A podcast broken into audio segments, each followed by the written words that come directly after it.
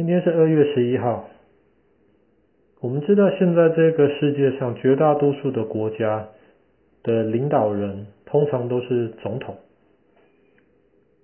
可是还是有一些国家的领导人是国王或是女王，比方说泰国的国王、英国的女王。可是我们的邻居日本是全世界目前唯一的一个国家的领导人，是叫皇帝。我们中国早就没有皇帝了，可是日本现在还有这个天皇。我们今天要讲的故事就是日本第一个天皇，他怎么样建立起日本的。照着日本人的说法，日本第一任天皇叫做神武天皇，他在西元前六百六十年的今天二月十一号建立起了日本。神武天皇被认为是太阳神的子孙。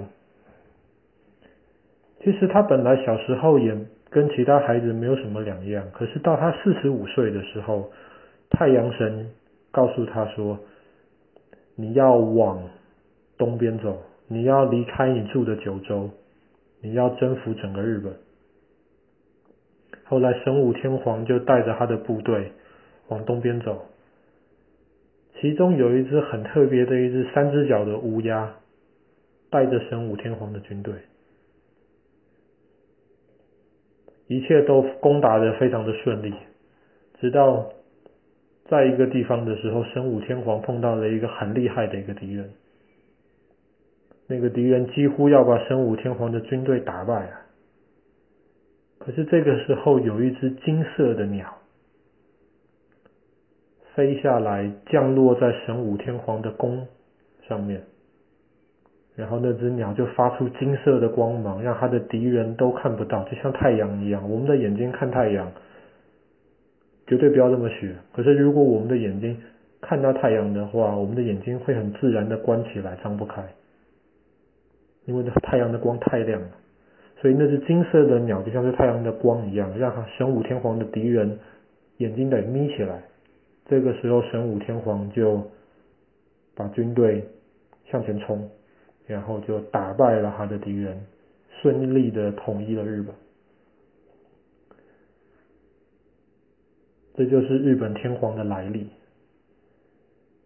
当然，这个是一个，你可以说是一个传说的故事。虽然在两本很有名的日本的书上有记载，可是这毕竟离。我们现在有两千六百多年的时间了，但是很特别的是，在刚刚这个故事之前，日本人自己是怎么样理解？他们觉得他们的天皇从哪里来的呢？后来的考古学家发现很多问题，比方说，在神武天皇之前的日本还是石器时代。大家只会用石头来做出一些简单的工具，可是，在神武天皇之后，日本一下子就进入了铁器时代。大家会把铁熔掉，做成不同的形状，做成不同的工具。这是一件不可能的事情，因为像比方说我们中国，或是像中东、以色列、伊拉克那一带。从石器时代，后来都会先用泥土来做一些陶器，后来用铜做一些铜器，像我们中国商朝的时候是铜器时代，然后才开始进入铁器时代。因为要要用铁来做工具的话，你要把铁用更高的温度烧掉，比要处理铜器或是处理陶器都要难得多。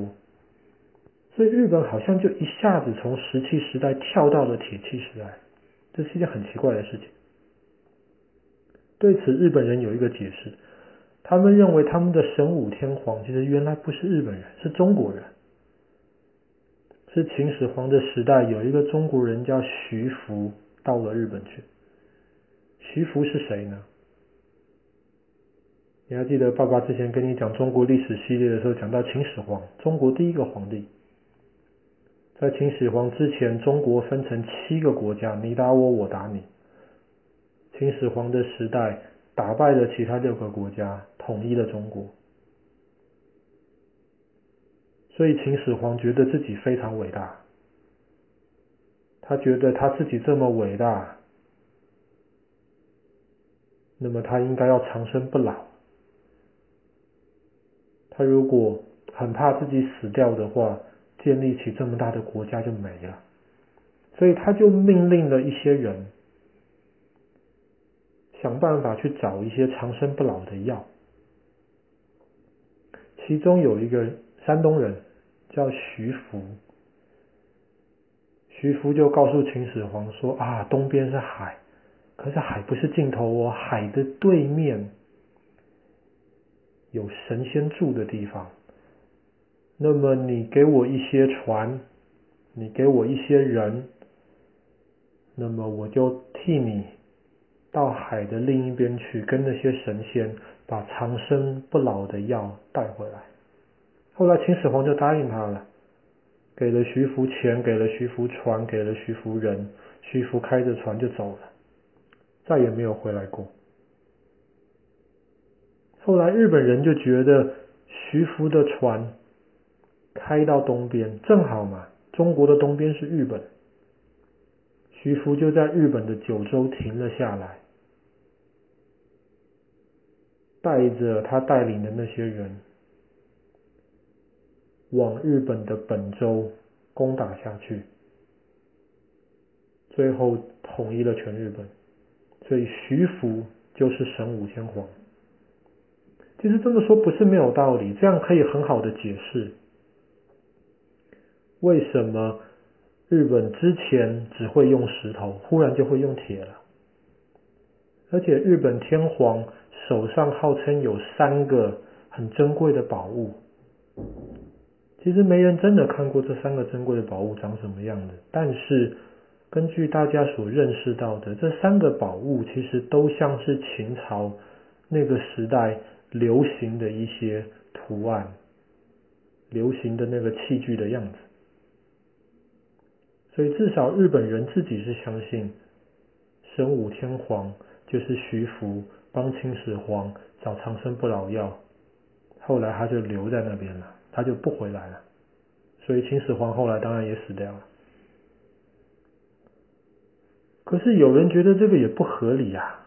为什么？因为刚刚说到了神武天皇是在西元前六百六十年的时候。西元前六百六十年建立起整个日本，可是徐福，徐福秦始皇时代的人，他是在西元前两百多年的时候才离开秦朝，离开中国去找长生不老的药，所以这个时间就不对。可是也有人认为说，毕竟日本的历史。两千多年前，日本的历史是非常非常少的记录的。有记录到神武天皇的两本历史书，其实也都是在后来西元第六、第七世纪的时候才开始写，离神武天皇的时代可能已经有快一千年的时间，在那中间都没有任何的记录，所以也有可能是当时记录的人搞错了而已。那这个我们就不知道什么是真的了。我们也不知道到底现在的日本人其实是不是中国人的后裔，其实是不是徐福，还有当时他带过去的那些人。好了，今天的故事就讲到这里啦。日本第一位天皇神武天皇。